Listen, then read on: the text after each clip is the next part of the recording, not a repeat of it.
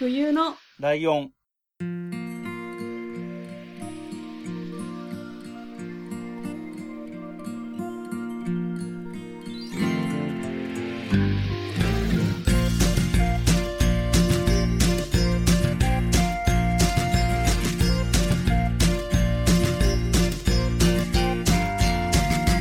この番組は山梨県出身以外共通点のない2人がそれぞれ好きなことを話す番組です。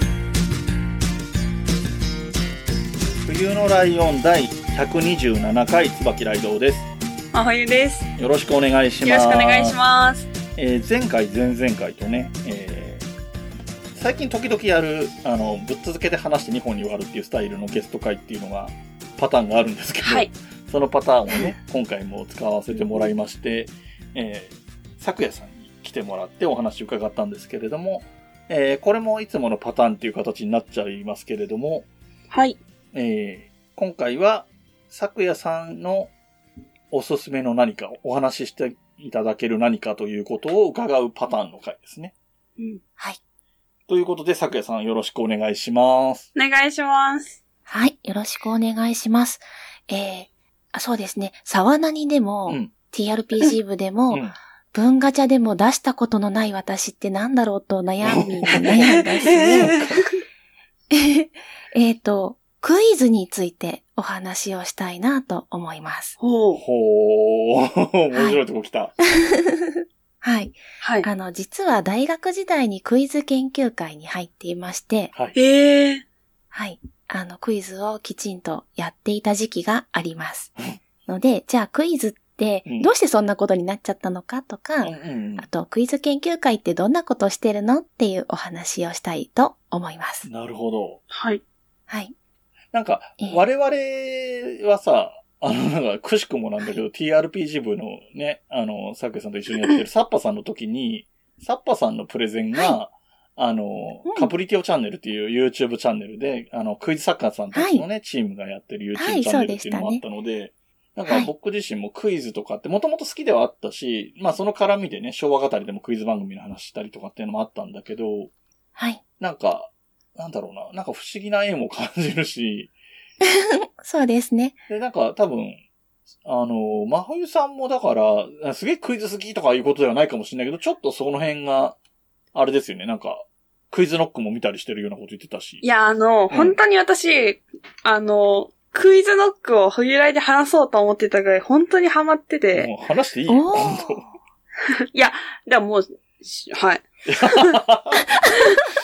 いいんですよ。当。ちょっと一人すすごい好きな人がいてう、んうん。なので、クイズ自体は詳しくないけど、うんクイズノックには詳しいっていう状態になって、だからクイズ研究会っていう。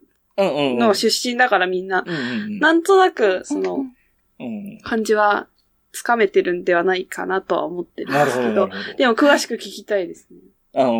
はい。うん。じゃあ、おはい話ししますね。お願いします。えっと、まず、私がクイズにハマってしまった理由なんですけれども、うんえーはい。中学校1年生の時に見ていた、うんえっと、アメリカ横断ウルトラクイズうん。という番組がありまして、あのう、ん今では考えられない規模なんですけれうんど、1ヶ月かけて日本を飛び出してアメリカを旅行しながらクイズをしていって優勝者を決めるとうん。いう番組がありました。うん。ありましたねで。はい。ありました。で、その13回目うんが、未だに伝説と言われるぐらいの回だったんですけれども、うん。あの、クイズ研究会の人ばっかりになってしまって、ものすごく早押し、うんとんでもないレベルの早押しクイズをした回だったんです。ああ、なるほど。はいはいはい。うんはい。で、準決勝を、まあ、4人で行って、そのうちの2人が決勝に行くんですが、うんその準決勝を2時間ぐらいかけて実際あ行ったそうで、う。実際の現場でははねい。。しそうです。うん勝負がつかなかったんだそうです。ええ。うんはい。もう、テレビの番組ですので、うんずっと録画してるとテープがなくなっちゃうんですよね。ああ、そっかう。んそっかそっか。はい。で、テープチェンジをしなければいけなかったぐらいにうん。名勝負を繰り広げ、うん。じゃあもうこれでダメなら4人で決勝行くかっあで、デディレクターさんたちが話し合ったぐらい。だったんだそうです。ええその時に優勝した方を、うんあの、私は師匠と崇め、うん 今までもずっと応援をし続けているんですけど、うん。はい。それが、えークイズにハマったきっかなるほけです。ど。その師匠に近づきたくて、いつか会いに行こうと思って、クイズを始めたというのがきっかけです。はい。なるほど。高校生クイズに出たりとかね。あ、ああ、そっかそっか。はい。なるほどね。こいね、高校生クイズがなんかちょっとイメージ的にウルトラクイズの高校生版みたいなイメージもちょっとあるから。そうですね。うん、はいなるほどね。まさにそういう、そう、ウルトラクイズに向かって一歩踏み出したかみたいな感じがするよね。はい。そうなんです。実際、あの、師匠にはお会いできて、うん。で、あの、お話もできるようにはなったんですけそど。れもすげえ。へー。はい。はい。じゃあ、何が面白いのかうん。というのがあるんですが、うん。あの、ただ知識をうん争う勝負ではないなっていうのが、私にとっては面白いところなんです。うんはいで、早押しクイズがまあ基準ではあるんですけど、うん問題の先を読むという面白さがあるなと思っています。あーなるほどうん。例えば、文の、えー読み方から。次の答えを想像する。というのがありますね。うんなんとかは、なんとかですが、では、なんとかは何でしょう。で和が上がると続きがあるよとか、っうんうんうんていうパターンがいくつかありまして、うんうん。うん。なんとかでは問題なんて。なんああ、ではってつくやつね。一回文章があって、はいですねではっていうやつ。はい。うん。はい。が、その先はじゃあ一体何なのかうんっていうのを一瞬で読んでうん答えを出す。これってさ、僕もなんか負けずになんか通っぽいこと言うと、パラレルとか言われるやつだよね。その構そうです構成的に言うと、はいなんか、うん。はいあれで見たらカプリティオで言ってた。ああ、なるほど。そうね。なんか、お、なんかはいこれこれこうっていうものと並行する形で、ではっていう後のやつが続くから、パラレルっていういう言い方するんですよね、きっと。はい、はい。そうです、そうです。はいはい。なんか、わかるわかる。今のところわかるよ、話が。そうですね。例えばですけど、うんえー、室町幕府の初代将軍は足利尊氏。では、江戸幕府の最初の将軍は誰でしょう、はいはいはい。という感じのね、なるほうんえー、初代将軍はで上がる感じが、じゃあ先があるよっていうのを示していますよと。ど。うん。それを一瞬で聞き取って、じゃあ次何が来るかなってそうですよね。読み合いなんですね。うん。はい。うん。そういう楽しさがあります。はいそれからまあ、あと状況から問題を読む。はいはいはえー、例えばアメリカ横断ウルトラクイズだと、い。うん。今ワシントンでクイズをしているから、あワシントンの問題が出てくるであろうとか、ううんん。今日は何月何日だからそれにちなんだ問題が出てくるであろうとか、ああ、はいはい。うん、っていう読み方。あ、なるほどね。状況ってそうか、そういうパターンがいくつもあるんだ。その場所にちなんだバージョンと日付にちなんだバージョンとかがあるんだ。そうですね。へはい。で、あの、今日、たまたま、えっ、と、なんだっけ、えー、クイズ番組を、すごい長いのやってたんですよ。ーああ、ああ、なそうなんなんだっですね。け番組名放送時忘れました間の長いクイズ番組っていう意味。はい。はいはい。はい。で、あの、今年オリンピックだったので、うんオリンピックの問題がたくさん出ていたり、はいはいはい、はい。そういうのも状況によるものですね。あとあれですよね。その、だから、まあ、日付ってほどダイレクトじゃないけど、時事問題っていうのも一定数出るとかよく言いますよね。はい。そういですね。。なんか、話ちょっと戻っちゃうんですけど、さっきのパラレル系のところで、あの、はい。言ってたやつで、えっと、はい。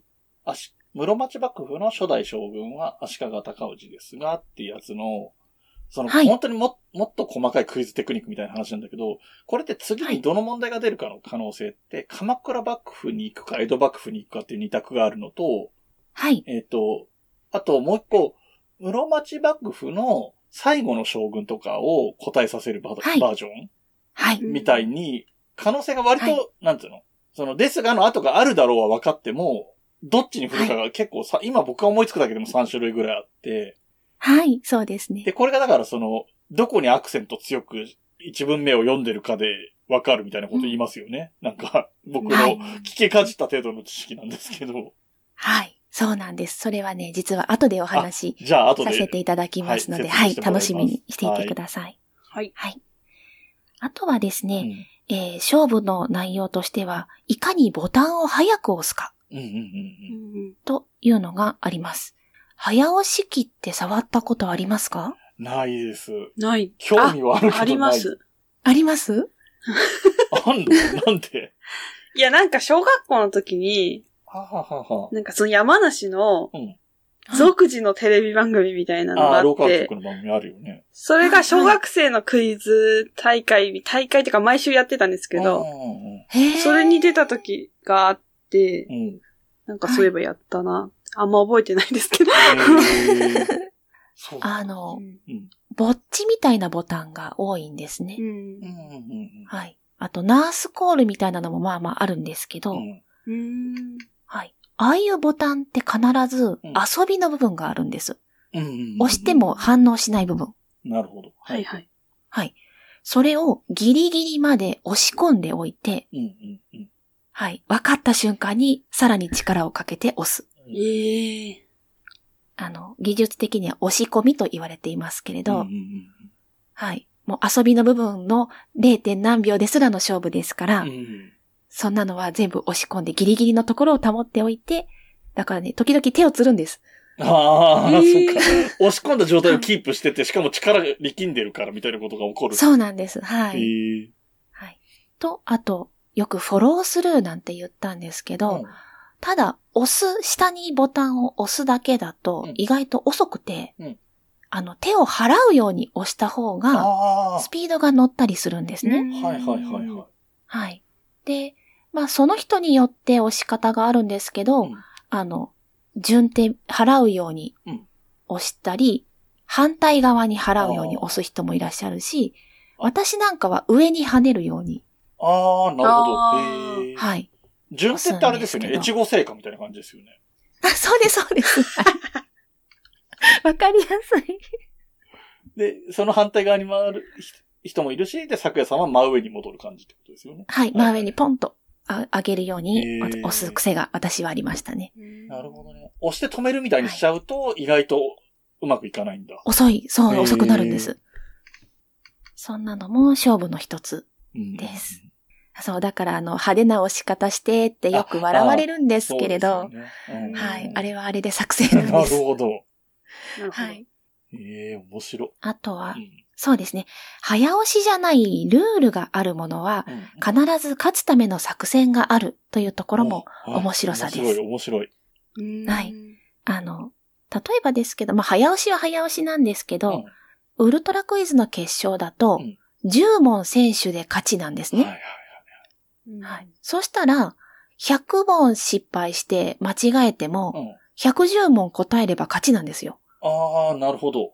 うんはいだからもうどんどん押して相手に答えさせないっていう作戦も取れるは取れるんですね。あのーよくカプリティオチャンネルなんかでよく使ってる言葉だと703罰とかって言って、えっ、と、はい3はいつ間違ったら失格みたいなスタイルとかもよく一つのパターンとしてあるけど、今のたケースで言ってるウルトラクイズみたいなのは、間違いの数に制限がないっていうこと、そうです。はい、はいはいはいはい。で7バル3罰だと7問正解後、えー優勝、うん。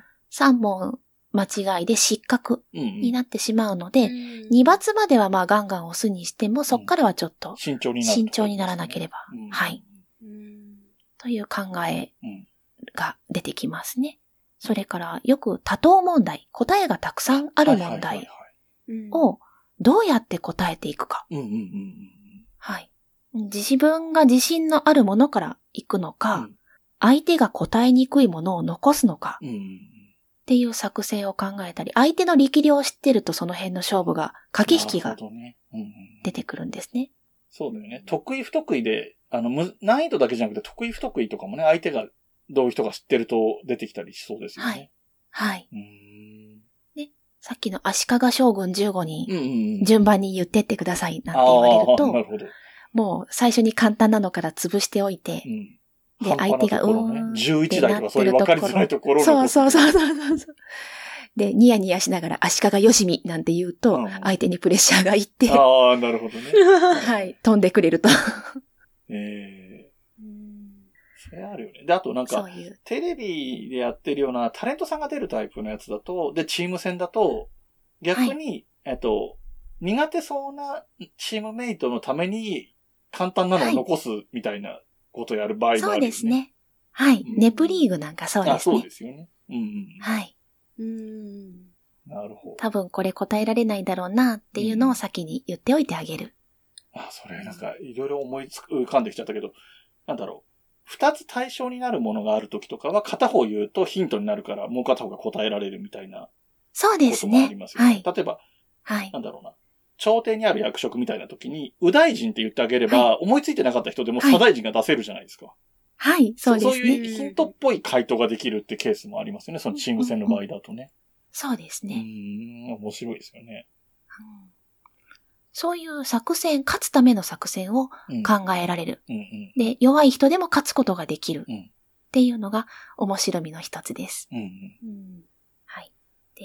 あの、クイズ研究会ってじゃあ何してんの？って思うと思うんですけど、はい。あの、私が大学で入っていたサークルでは、だいたい週に2回活動をしてました。うんうん。うんで、えっ、と、持ち回りでその日の司会者を決めて、うんクイズ大会を開いてもらうんですね。であの、ただただ問題読んで押すっていうのではなくって、うんえー703罰で次の優勝者決めますよとうん。か、うんあと、そうですね、ウルトラのちっちゃいのみたいなのをやって、うんうん。たまにばらまきもやったこともありますああ、し、へはい。バラマキ問題をねわかるかわかんないです。ですよね。なはい。問題をばらまいておいて、走って取りに行くんです。ほはいでグラウンドみたい例えばな広いところにバラバラ。はいそうそうそうそう。意地悪だったのは、あの、3階の教室でやっていたので、3階からばらまいて、下まで取ってこい。う。もう嫌がらせ。階段を走って。ね。あれなんか、あれもあれで面白いなって、ウルトラクイズで実際であったクイズの形式だけど、あれも面白いのが、まず体力がいるってこと。あの、はい。上り下りじゃないけど、は広いとこ走ったりしなきゃいけないからっていう体体力がいるのと、えっ、と、はそれで拾ってきた問題が、自分が苦手ジャンルだったりする可能性がある、得意ジャンルの可能性もあるっていううんところもあるっていうのも、あれ、ウルトラクイズのやつだと、袋に入っはい封筒みたいのに入ってて、どんな問題かわかんない状態でやるんだよね。そうですね。はい。そうそうそうそう。それがあるからだからね。選んでやれるんだったら、また全然違ったテイストになるんだろうけど。ええ、ええ。うん。で、中には、外れって書いてあるカードが入ってることも。あった、あった、あった。あ っすげえかわマジいそうだった、あれ。かって言いながら走っていくんですけど。うんそんなのをやったりう、んあと、同時に二人で問題を読んで両方答えなさいって。二重音声クイズうん。というのをやったりね。うんそれもなんか場合が、そういうものがある番組があったりするっていうこと？あ、えっとですね、二重音声もウルトラでやってた企画の一つです。なるほど。だからか、はいあんまりあれだもんね、そうじゃなければ、あまり直接的にクイズ力が上がるような印象ないもんね。その、そうそのコーナー対策っていうイメージ。がなんかちょっとあったので。ああ、あ、でもね、うん意外と読めるんですよ。あー、そうなんだ。あの、例えばですけど、一番印象にあるのが、えっ、と、タバコうん、ひとまとめ、うん。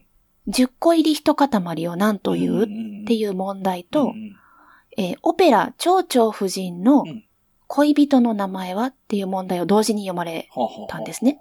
うん。で、タバコひとまとまりはカートンです。ね。うんで、蝶々夫人の恋人はピンカートンあー、なるほどね。という人なんです。で、カートンが引っかかってるんですよ。なるほど。その問題にちょっと意味合いがあるんだ。その二つの問題に関連性というか。そうなんです。うん。で、人間って同時に二つの音は、あの、聞き取れないし、理解ができないので、うんわざと、じゃあ最初の方は A さんの問題を聞いて、次にずずらして B さんの方の問題を聞こうって意識すると、うんうんあの、オペラ蝶々夫人ひとまとめを何というっていう風に聞あ、こなるほど、えちゃうんです。なるほど、なるほど。うん。はい。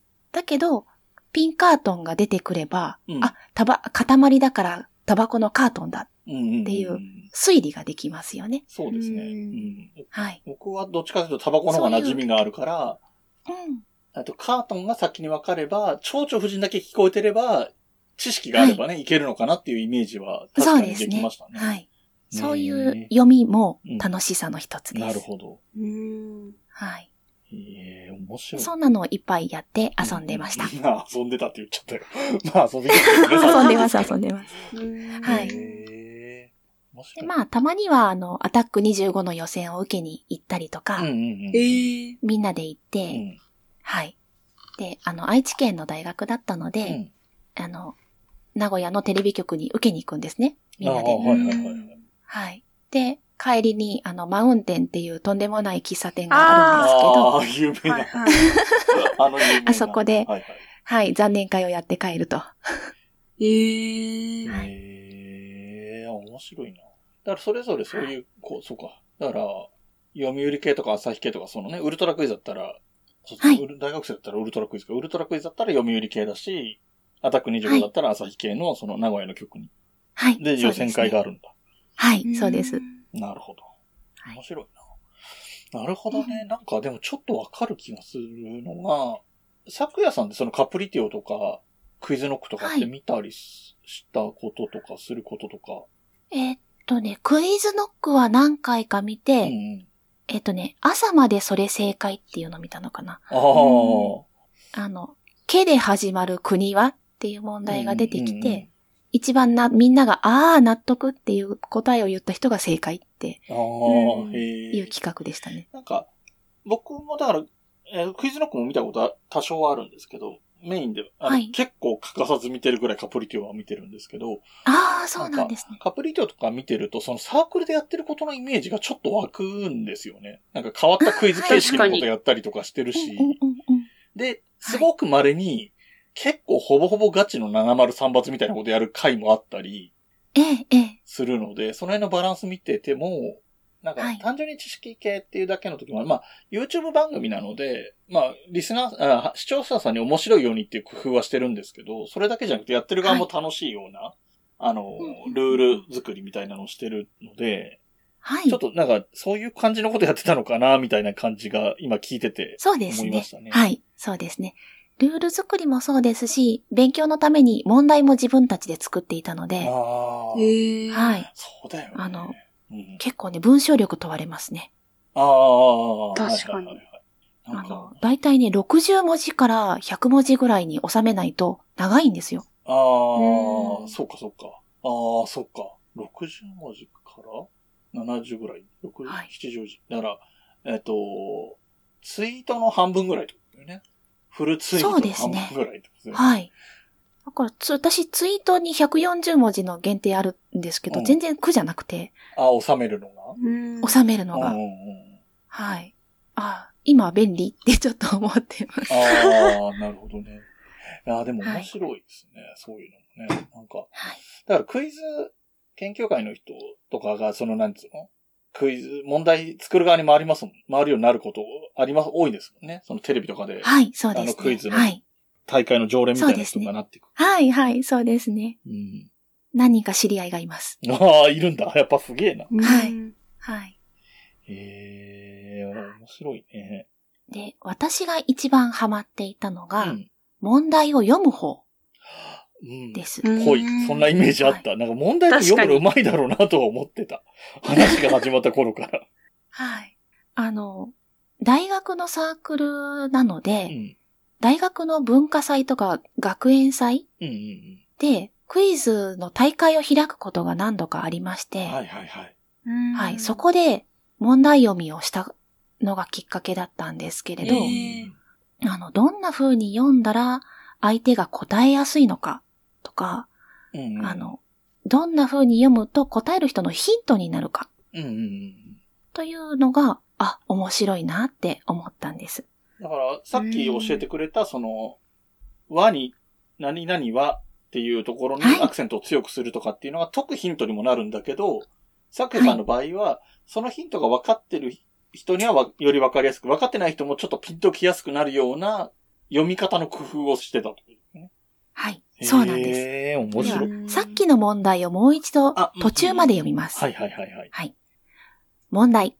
室町幕府の初代将軍は足利尊氏。では、うんうんうんうんうん。わかりました。言ってることわかりました。で僕がさっきフライングでいろいろ喋ったこととの絡みから言ってもわかりました。はいですね。うん。じゃあ、もう一個違う読み方をしますね。ははいい問題。室町幕府の初代将軍は足利尊氏。では。うんこれは二択が絞れないんですけどね。あ、そうですね。はいはいそうすると今度は、ではで押してう、ん。えを読むか、うんうんうん。かを読むか待つんです。押す人はね。はい。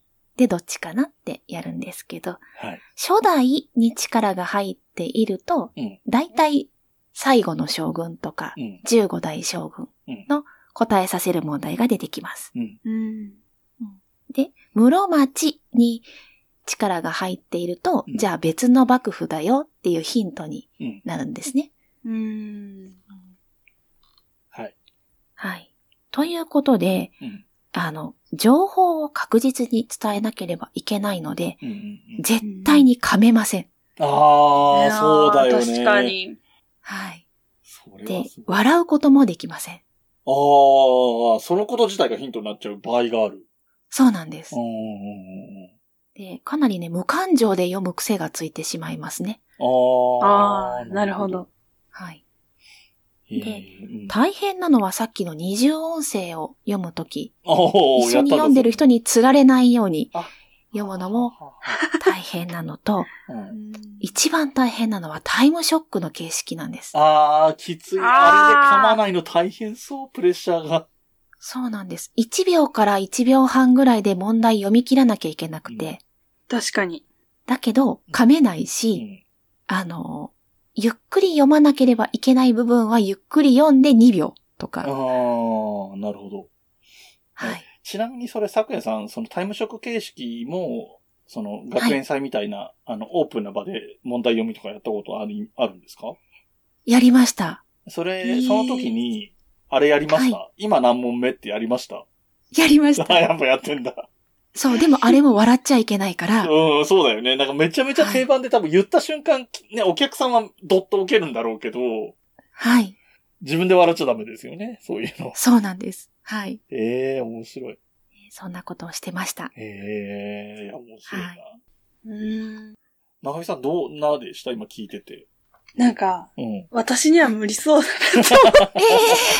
なんかその瞬発力っていうか、その一瞬でそれを判断しなきゃいけないわけじゃないですか。あ、うん、さっき言ってたは微妙な差とかをね。そうそうそうそうなんかちょっと理解できない脳みそのなんか中身だなっていうあか。あ。いやはい、理論はわかるんだけど、やれって言われたら絶対できないなあていううん、そう、わ言ってることわかるわかる。あの、うんその理屈アクセントがこうだったらこ、そこのアクセントのとこは変わるんだよとかっていう理屈がわかんないほど複雑な話をしてるわけじゃないんだけど、うん。それを実際その何？あの、タイムショック形式みたいなやつで、緊張感のある中でやれって言われたら、そりゃできないわ何もできない。わかるわかる。緊張感とか疲れとかっていうのは本当に敵で、わかんなくなるんですよ。普段わかる問題ですら出てこなくなっちゃうので。でテストとかでもそうじゃないですか。ああ、そうだよね。それなのに、そんななんかみんなに見られてるわけじゃないですか、この周りの人とか。そうですねあ、。もう絶対パニック。と思います。うん。うん。ああ、そうね。なんか、うんあの、私のそのクイズノックの、うんはい。あの、好きだった人が卒業しちゃったんですけど、うんあら、はい。あの、東大王とかに出てた、あの、林さんって人なんですけど、あ、はい。その人がなんでクイズノックをやめたかっていうと、うん。はい。なんかクイズを今ちょっと結構若い世代とかにも流行ってる、うん。見るのが好きっていう人はいっぱいいるけど、うんじゃあクイズをやりたいってなった時に、やれる場所がないっていうことを思ったらしくへて、えはい。そのイベントとかを、ちょっとまだコロナでできてないんですけど、うん。ここに来たら、クイズが、早押しクイズが体験できるっていうところを作りたいっていうことを言場所をってて、作りたい。あ会社を立ち上げたみたいなんですようんうんうんね。だからそれをできたら、うんぜひ一緒に行ってください。はいぜひ見てみたいは。昨夜さんがそれやってるとことかも。はいし、自分もちょっとやってみたいなって思います。今もね、クイズカフェってあるんですよ。ええうん。ちょっとコロナが流行る前に少しあって、うんうん師匠がそれこそそこで企画をやっていた時期もうん。えあったんですけれど、今できてなくって、まあそうですよ。だからそういう場もね、あるんです。行って、この時間に行くと、初心者が集めてやってますよとか。ちょっとベテランさん集めてやってますよっていうのは、やってるみたいです。えーんだからなんか意外とあるんだね、そういう、うなんていうの。はい。クイズ好きで頑張ってきた人がそれで生きていく、食っていけるっていう方法も、その問題作成者になるとかもそうだし、そういうイベント空間みたいのを作ってやっていくとか、はい。あと、なんつうの、芸能人でいう営業みたいな意味で、あの、うんうんクイズ作家さんとかクイズの関係者の人が、その、司会やったり回答者としてだったりっていう感じで、地方の仕事がある人もいるしね。うんうんうんうんそうですね。なんか意外といろいろありますよね。なんかそういう意味で言えば、はい。えっ、と、カプリオと、カプリティオの方も、石野さんっていう人が卒業っていうのが、えっ、と、うん。はい10月ぐらいに出てたんですけど、なんかいろいろ動きがあるのかもしれない。石野さんは辞めるときは、何やるって決めてないとは言ってたんで、ちょっと何、今ね、現状どうなってるかよくわかんないところあるんですうけど、ん。はいこれからうし、あの、ね、動きがあるかもしれないですね。うんええー、面白いな。クイズね。クイズか、はいそうか。うん、いや、難しいかな。なんか、ポッドキャストでクイズ番組をテーマにしてるポッドキャストってないっすよね。ないないと思いますね。ね、聞いたこあんまり当たとないですらないんですよね。ね。はい、はい。まあ、あんまり相性良くないのかな？そうですね。だってその場にいないと早押しってできませんからうんね。うん。うんああ、そうだよね。なんかだから、その辺も、まあそうね。で、なんか、書き問題みたいなことだと別に調べようと思えば調べられちゃうしね。そうですね。それはだから、あの、いい悪いじゃなくて楽しめなくなっちゃうから、難しいですよね。はい。そっか、そっか。そういえば、書き問題っていうのもありましたね。そう、あの、さっきの話の中では出てこなかったけど、書き問題とか丸抜クイズとか、その、いわゆる早押しじゃないジャンルの問題だと、はいそんなのもある、はいあるなって今話しながら急に思い出したんで、そうですね。思い出すままに喋ってるんで申し訳ないんですけど。はい。丸抜クイズだと割とうん。視聴者を意識するとうん。答えがわかることがあっあて、、そんなテクニックもあんだ。そうなんです。視聴者が見てて、へえ、そうなんだ、意外っていう方が正解なことが多いのああ、なるほど。そっかそっか。意外どっちかなって分かんなかったらそういう読みをしてます。ことか。へえ。はい。アルバツはね。あと3択だと真ん中の数字が正解とか。ああ、ああ、ああ、それもちょっとありそう。うんあの、ちょっと話それますし、どっかで僕話したことあるかもしれないですけど、あの、はい予備校の先生がそれ、あの、そういうことやってましたね。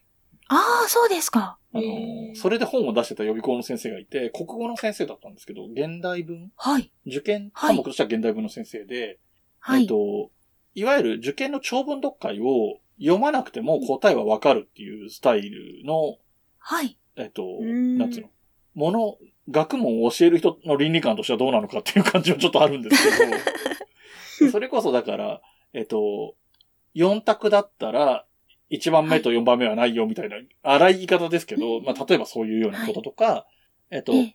4個のその選択肢を見たときに、同じ主語で始まってるのが3つあって、主語が1個だけ違うとか、そういうので目的語はどうかとかみたいな感じで、こう、4択の構成を読めば、正解はこれに絞られるみたいなことを、そういうテクニックだけをいっぱい載せてる本があって、でそうそういうのちょっとなんか似てるなって今思いました。攻略法としては。そうですね。それは、はい、似てると思います。ねはい。あとなんかあれもあるって言いますよね。なんか4個目とかに使われがちな、明らかに違うものみたいなのが1個だけ入ってるみたいなのもよくあるって聞きますよね。えーそうですね。なんか楽しいですね。なんだっけ。掛布、まゆみ、なんとか、うん。パチョレックとか入ってて、うんいや、それはないやろっていうのが、なるほど、なるほど。はい。なるほどね。は阪神の日本人選手だったのに急に 外国人選手がポンと来るみたいなね。そうそう。なるほど。ええまあ、ちょっとね、だからそういうのってバラエティ番組的に面白みっていう意味もあってね、ちょっとまあ言ってみればだから、あの、お笑いでいうボケ的なニュアンスっていうのも含まれてはいるんでしょうけどね。そうですね。はい。本当。はいええといううんお話でした。いやーなんか、なんだろうな、いいいい話でしたね。なんか、僕も、なんか、まふみさんもそうだけど、サッパさんの振りがあったおかげもあって、多少興味を持ったりしてて、その、なんていうの？はい。うんうんクイズガチ勢みたいなところ、その、はい。ねクイズノックとかカプリートみたいなところにちょっと接点を、見る側としてね、接点を持ってて、うん。あ、大学でクイズとかガチでやってる人いるんだ、みたいな気分があった後にの流れだったので、はい。ちょっと、うんあの、より楽しめたっていう感じしましたね。ああ、よかっ確かに。たです。自分の大学でそんなことなかったから、ああ、そっかそっか。なんか、何をしてるのかは確かにずっと謎ではあったなって感じです。なるほど、なるほど。はい。えーというところで、えっ、と、作平さんからの紹介は、なんだろう、はい。クイズですね。クイズっていう言い方でいいクイズねのかなクイズ研究会。研究会か。そうか。はい。ということで、えーお話しいただきました。ありがとうございました。ありがとうござはいい。ます。ありがとうございました。えっ、と、また改めてですね、先週も、あの、ご紹介いただいてはいるんですけれども、えっ、と、昨夜さんがね、関わってる配信、えっ、と、ポッドキャストが3つと、あと、ツイキャストの方もよかったら、えっ、と、改めてご紹介いただければと思います。よろしくお願いします。はい。はい。えー、騒ぎますけど何か、オタク女子4人がそれぞれ抱えた爆弾をお互いに投げ合っている番組です。えー、リスナーさんからのボイスメッセージを、えー募集しては、もぐもぐと咀嚼していることもあります。えーそれから、PTRPG 部、えー TRPG を YouTube などの動画で配信したり、ポッドキャストでその音声を配信したりしています。はい。えっ、と、それから文ガチャ。はいえーライドウさんと一緒に文系のことについてガチャガチャを回して出てきた番組についてのんびりおしゃべりしているポッドキャストです。はい。で、えーツイキャス、私が時々あの夜暇になったり、誰かの声が聞きたいなと思ったら開いております。えー昼間は、えー、相づち喫茶昨夜。それから夜になると、相づちバー昨夜という名前で、えー誰かに上がってきていただいて、カウンターでおしゃべりをしていただくという感じで、私が相づちをふんふんと打ったり、ただただ笑いこけていたりしています。はいぜ。ひ遊びに来てください。よろしくお願いします。はい。えっと、はいツイキャスの方はちょっと探すの難しいかもしれないので、一旦ツイッターで、昨夜さん、えっと、いえっと、はい1日という意味の作という字がありますので、そのはい作に夜と書いて昨夜っていう名前を探してから、そこからアプローチすると、ツイキャスの方もね、フォロー、あの、そのアカウントをフォローしたりすると、ツイキャスの方も見つけやすいかもしれないので、よろしくお願いします。はい。はいよろしくお願いします。はい。で、えっ、と、冬のライオンの方の告知に入ります。えー、お便りを募集しておりまして、Gmail アドレスをご紹介します。えー、huyunolion.gmail.com になります。で、えっ、と、ホームページの URL が fuyunolion アットマークド、アットマークじゃないな。えー、fuyunolion.com ですね。ごめんなさい。えーこちらの URL から冬のライオンのホームページに行っていただきますと、お便りフォームにリンクがありますので、そちらもお使いください。えーはい。ツイッターのハッシュタグは、えーシャープに、えーひらがなで冬来でお願いします。えー、もろもろ他にもやってますので、他の回を聞いていただくとその辺の細かい説明してる回もありますので、よろしくお願いします。はい。はい。えーこの番組の楽曲提供はカメレオンスタジオエンディング曲はハルさんでハッピーターン。それではまた次回ごきげんよう。ごきげんよう。ごきげんよう。